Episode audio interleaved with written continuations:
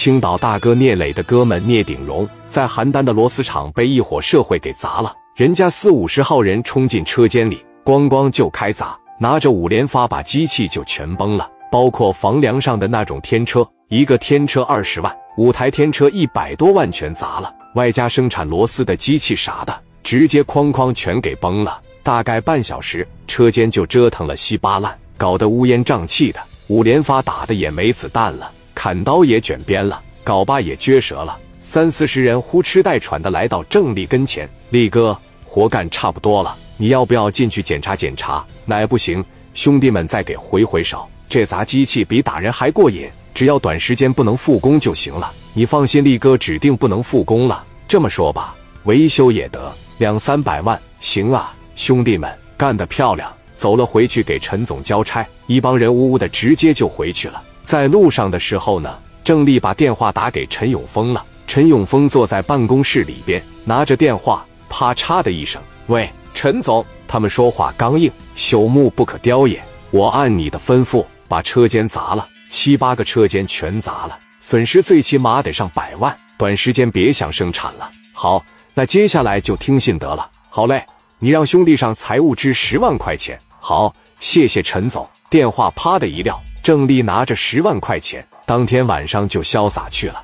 王经理那边看着面前破烂不堪的车间，不由得落下了伤心的泪水。毕竟他在这工作好几年，那也是有感情的。那机器都跟儿女一样，眼瞅着这些年的心血，半个小时变成废铁，王经理心里边就非常的不痛快。拿着电话就给聂鼎荣拨过去了。聂鼎荣电话一接上，喂，聂总，出事，出大事了，出啥事了？你慢慢说。咱厂子让人给砸了，七八个车间全给推平了，损失上百万，从根本上把咱们的生产力量切断了。接下来这一个多月的时间，肯定是没办法生产了。而且刚刚我又接到郑丽打来的恐吓电话，人那边直接就说了，咱们要是敢重新维修起来再生产，他们就接着过来砸，而且说在邯郸黑白两道，让咱们自个随便选。聂鼎荣当时一听，真给我砸了啊！行啊。那我有必要亲自他妈上邯郸会一会他们。电话啪着一撂，聂鼎荣的秘书当时就说了：“聂总，你看，既然他们找社会了，咱不行，给聂磊打个电话吧，让聂磊帮一帮咱们。”聂鼎荣一琢磨，不到万不得已，我不想用聂磊。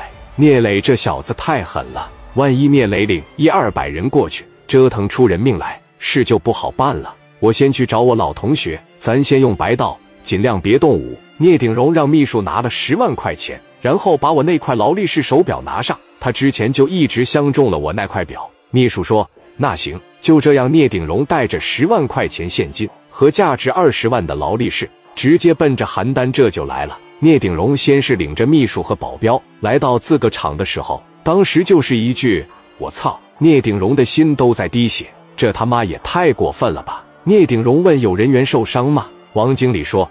那没有，一看对方那架势，咱这边都吓跑了。那行，我给老同学打个电话。电话趴着一拨过去，那边一接，喂，你好，老同学，我是鼎荣啊，我这在邯郸，你看有没有时间，咱中午一块坐一坐呗？你来邯郸了啊？嗯，这次有求于你，啥事啊？你说说看。我螺丝厂出大事了，咋地了？生产事故吗？不是，让一帮他妈盲流给我砸了。砸的没办法生产了，损失了上百万。因为什么呢？永丰集团的陈永丰你知道吧？陈永丰我知道，挺有钱的。你跟他关系怎么样？我在饭局上我见过他，就是认识而已。聂鼎荣当时把眼镜往上一推：“老同学，你不是一直喜欢劳力士手表吗？我已经包好了，给你带回来了，而且我还准备了一份小小的礼物。我希望你能帮我跟永丰集团沟通沟通，谈一下赔偿的问题。”咱们老同学之间，你说用得着整这一套吗？